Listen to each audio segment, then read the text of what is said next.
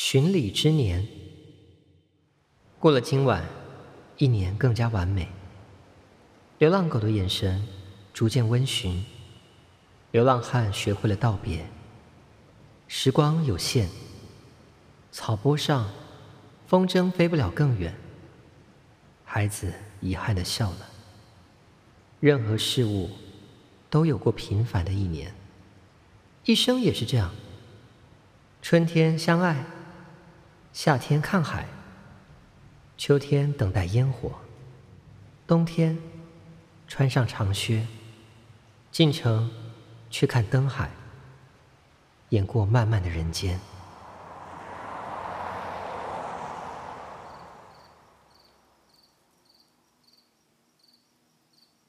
哀歌，黄昏安葬了黄昏，雪安葬雪，手表安葬了海浪，时光安葬身体，生活安葬了死亡，死亡没有待在他该在的墓地，而你安葬了我们，松软的土丘，下头什么也没有，而我安葬了你。一生从此，月明星稀。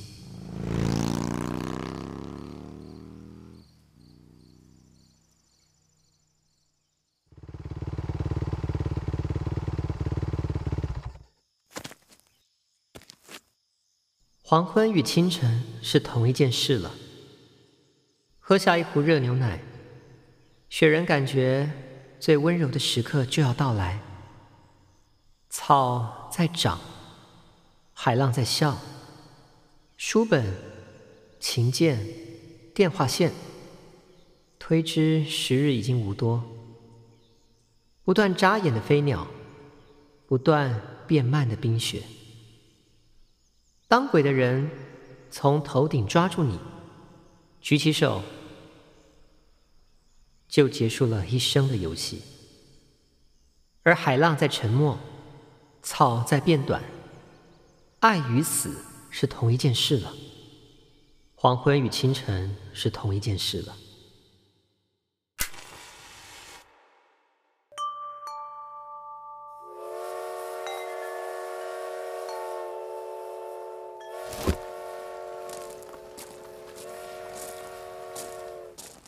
诗人说梦。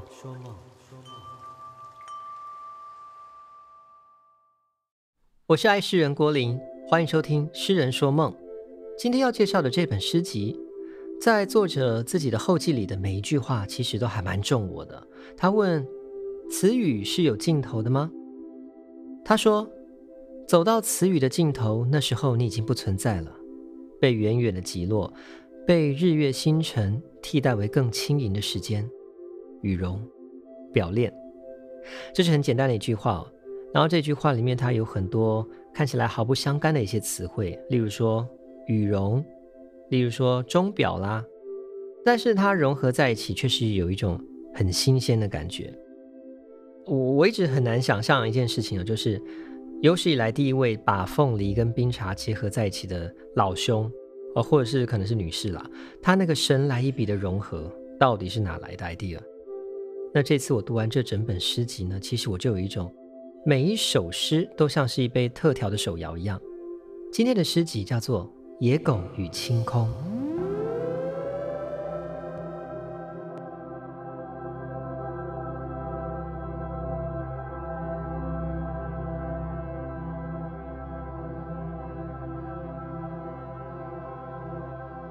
野狗与清空》作者是杨志杰，木易杨，智慧的智，杰出的杰。一九八五年生于台北。那本书是由红楼诗社补助，双喜出版。这本诗集大概是我数一数二喜欢的诗集，那它也是会让我一翻再翻，不管每一次翻阅，我都会有不同感觉的一本书哦。野狗与清空这两个词汇，其实组合在一起就像是一杯凤梨冰茶一样。那当然，你可以替换成自己喜欢的各种特调饮料了。那我第一眼望去呢，野狗与清空，它给我的感觉就是率性而且很自由。但是我们再看进去一点，我就有了颜色了，有了温度了。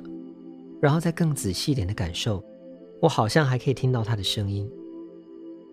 其实我的老家在高雄的中仑，那那边呢，其实常年是晴空万里啊。那也有一片算是自成一格的大国宅，那里有很多很多野狗。那有时候我回老家，我就会啊、常常望着这些野狗纠结的毛发，然后就觉得有一点点好像很愧疚这样子。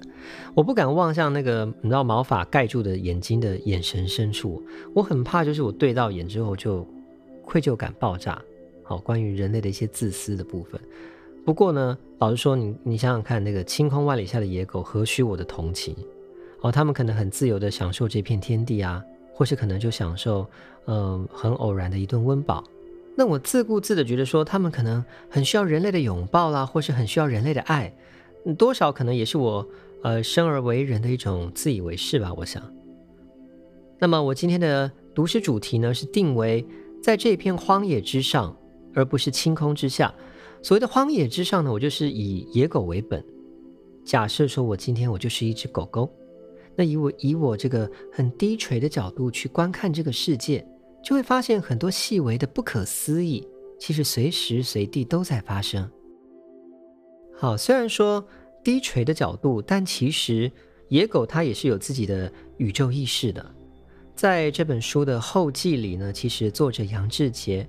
他提到了一个经验，他曾经有一次感受到与世界经验擦身而过的一种一个经历。他在某一个夏日，在太平洋冲浪的时候，因为一个不注意，一个不小心，被浪带离了离岸两百米。当下他试着要让自己平静，但是他却没有办法抵挡一股来自那种心底深处很恐惧的那种呕吐感。结果呢，他就离岸边越来越远，体力耗尽，然后到最后他放弃挣扎。可是就在他放弃挣扎之后呢，他体会到了一些前所未有的平静感。有兴趣的听众呢，可以呃来买这本《野狗与清空》呢，来了解一下它的后记，其实也是蛮精彩的，呃一个小故事。那总而言之呢，呃，《野狗与清空》诞生了。那我认为呢，这也是一种对天地的敬畏啊。那是一种对不可知的宏大宇宙展现绝对的臣服的一种虔诚吧。那杨智杰他用很多很多不同的词汇去试探出各种我们阅读上的边界。那他也试着去建构属于野狗这个本体的巨大粉红泡泡。那为什么是粉红泡泡？因为我觉得很浪漫。其实整本书读起来是很浪漫的。那读者在阅读的时候呢，其实每一篇都可以很轻松的读完，毫不费力。那每一篇也都会让你非常有新鲜感。我们回到诗集本身，它的封面设计呢，呃，设计师是猪皮，他是一位很有 sense 的设计师。封面是蓝色底，那底下呢像是海浪一般围成的一个地球图腾，上方有白色的点点飞鸟，然后有大大的细长的白色字体“野狗与青空”。那它比我脑中本来幻想的画面会来得更宏伟一点。内页呢有一些插画。都还蛮印象式的插画，有鸟啦，有花果啦，还有一些像是呃黑猫啦，占满了整整片几乎满版的黑猫，还有像是一些河流冲刷过的痕迹等等的插图设计。那基本上它就建构了整本诗集的一个形象。巡礼之年，我上网查了一下，巡礼之年呢，呃，其实呃有一个。有一个搜寻结果呢，是钢琴家李斯特的作品《巡礼之年》，又名《旅游岁月》，就是李斯特他在旅游过后呢，把一些乐曲集结起来做的三个篇章。第一年是瑞士，第二年去了意大利，第三年则是自由选取。李斯特呢，他游历了很多在呃，不管在历史或是诗歌上面都享有盛名的地方，然后他也感受到了形形色色的自然景致，这些种种呢，对他来说。不断地翻搅他灵魂深处的情感，跟他建立起一种很模糊但是又很直接的关系，跟我们刚才提到的，呃，杨智杰在后记里面提到的那种关系，我觉得有点类似啊，是一种没有办法定义，但是又很很真实的一种来自自然的联系感。那就是在这样的呃跟大自然的心灵联系之中呢，呃，李斯特写下了现在这个出版的乐曲《旅游岁月》。那他不奢求大众青睐，只希望能够换取。少数的知音。那呃，这个巡礼之年这首诗呢，其实我觉得概念上有一点点雷同哦。那里面有提到一点，就是我觉得我自己的感受是，有时候我们小看了平凡的力量。其实我们不用害怕平凡，因为我们常常被这个社会教导说，呃，生而为人，我们应该要怀抱着梦想，然后往前冲，这样子。那你好像不成功，就变成了呃一辈子的罪孽。那变成说你好像常常肩负着来自家人的期许啦，或是呃可能朋友的期许，甚至你可能会自己承受自己觉得要呃打倒某个敌人的这种期许，但是到头来的。呃，你不管成功或者失败呢，都没有人可以为你分担啊。有一位大陆歌手叫做朴树，他有一首歌叫做《平凡之路》，歌词是这么写的：我曾经跨过山和大海，也穿过人山人海。他曾经拥有的一切，转眼都飘散如烟。他曾经失落、失望，失去所有的方向，直到最后看见了平凡才是唯一的答案。所以我觉得我们。啊，毕生追求的到底是什么？当然，大部分、大部分的我们可能都没有那种坐在金山银山前好好思索这个问题的这种经验了，因为毕竟我们只是凡人嘛。我也觉得说，其实跟着这个世道走没有什么不对，追求财富带来的心灵满足也未尝不可。但令人比较沮丧的，大概就是忘了自己的初心，或者可能不知道自己到底为什么来这一遭吧。哀歌，我很喜欢这首诗，但是我很难解构出它的原意，我只能尽量从中解出一些属于自己的体会哦。那当然，对我来说呢，日子曾经痛苦过。我相信听众很多人，呃，对你们来说呢，生活可能也不是一直都是那么的顺遂的，总是大家都有难免有一些，嗯、呃，难以为外人道的辛酸日子。但也许在事过境迁之后呢，我们好不容易成为了更坚强的人，开始可以笑笑的去呃缅怀过去的艰辛的时候，但你知道，总是会有那么一些微小片刻，会带我们回到当时我们不想想起的那段回忆里，也或者说我们如今的一些习惯，我们如今的一些性格塑造，都被当时的日子深深的影响过。对大部分的人来说，人生本来就不是那么顺遂，不管我们再年轻。有些过不去的事情就是过不去，所以在那样的日子里，黄昏安葬了黄昏，雪安葬了雪。再美的当下，对我来说可能都只是一个随时要消逝的象征。我知道它的美，我知道黄昏的美，我知道雪的美，我有心要欣赏，但我不敢放任自己，我可能不敢打开自己的胸怀去放肆的去爱这个世界。那这个恐惧的源头是什么呢？很可能我一生都没有办法找到，所以我一生都在安葬自己。所以这个世界上有这么多的人没有办法走出来。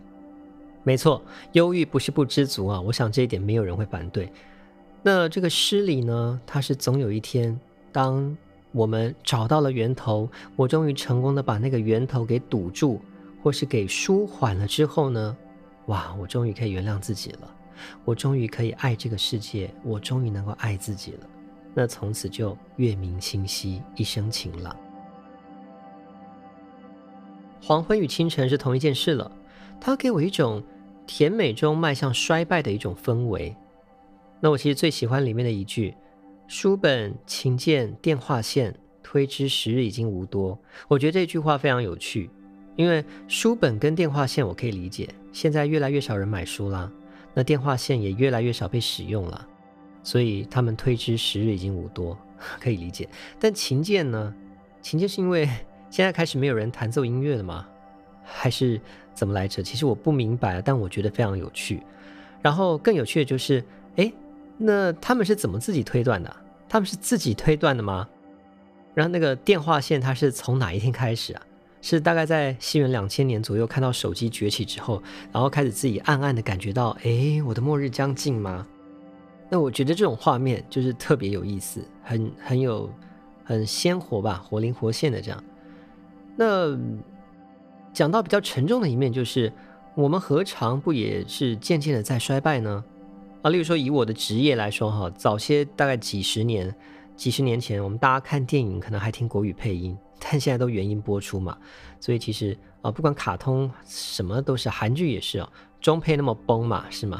谁愿意驻足聆听？